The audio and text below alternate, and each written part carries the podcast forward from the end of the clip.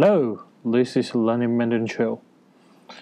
Learning Mandarin Trail is an unconventional learning Mandarin program. As you can tell, I use a special opening for you at the beginning. Oh my god! So, the first of all, I would like to talking about the greeting. The first vocabulary you learn from the teacher must be 你好. I mean hello in Mandarin. But I have heard someone saying 你好吗?你好吗 like how are you?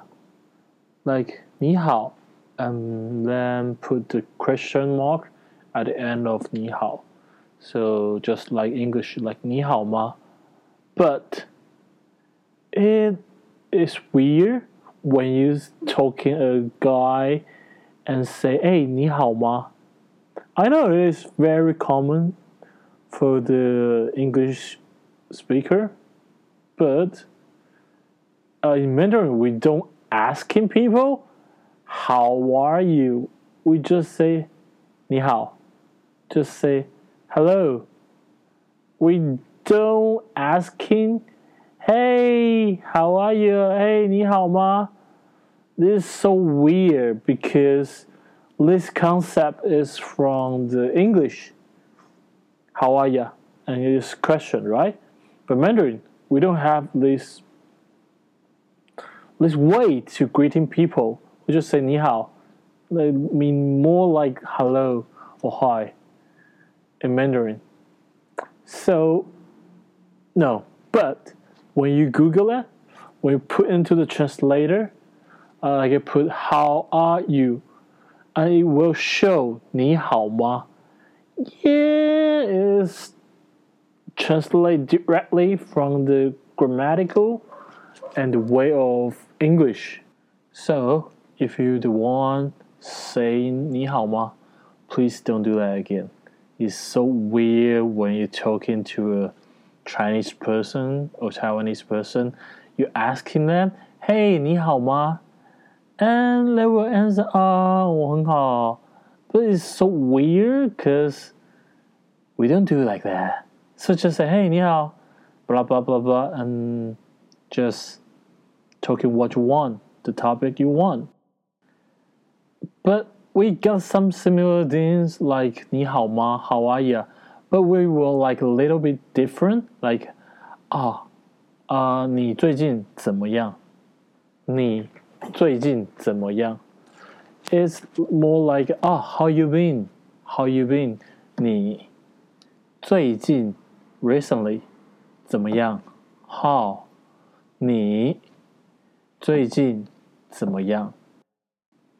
Or you can say 你最近 在忙什么？你最近在忙什么？I mean，你 you right？最近 recently 在 like ing I mean ing 忙 busy busy 什么？What What are you busy for？你最近在 忙什么？你最近在忙什么？Alright, so we got a quick review. So we just say 你好. Please don't say 你好吗? Don't do that. So say 你好 when you want to greeting people or ask people. The first of all, you should say 你好 to the cashier, to anyone. Just say, hey, 你好, blah, blah, blah, blah. Okay, this is the first one. And the second one, it must be used into your old friend. You need to say, "Hey, 你最近在忙什么？你最近在忙什么？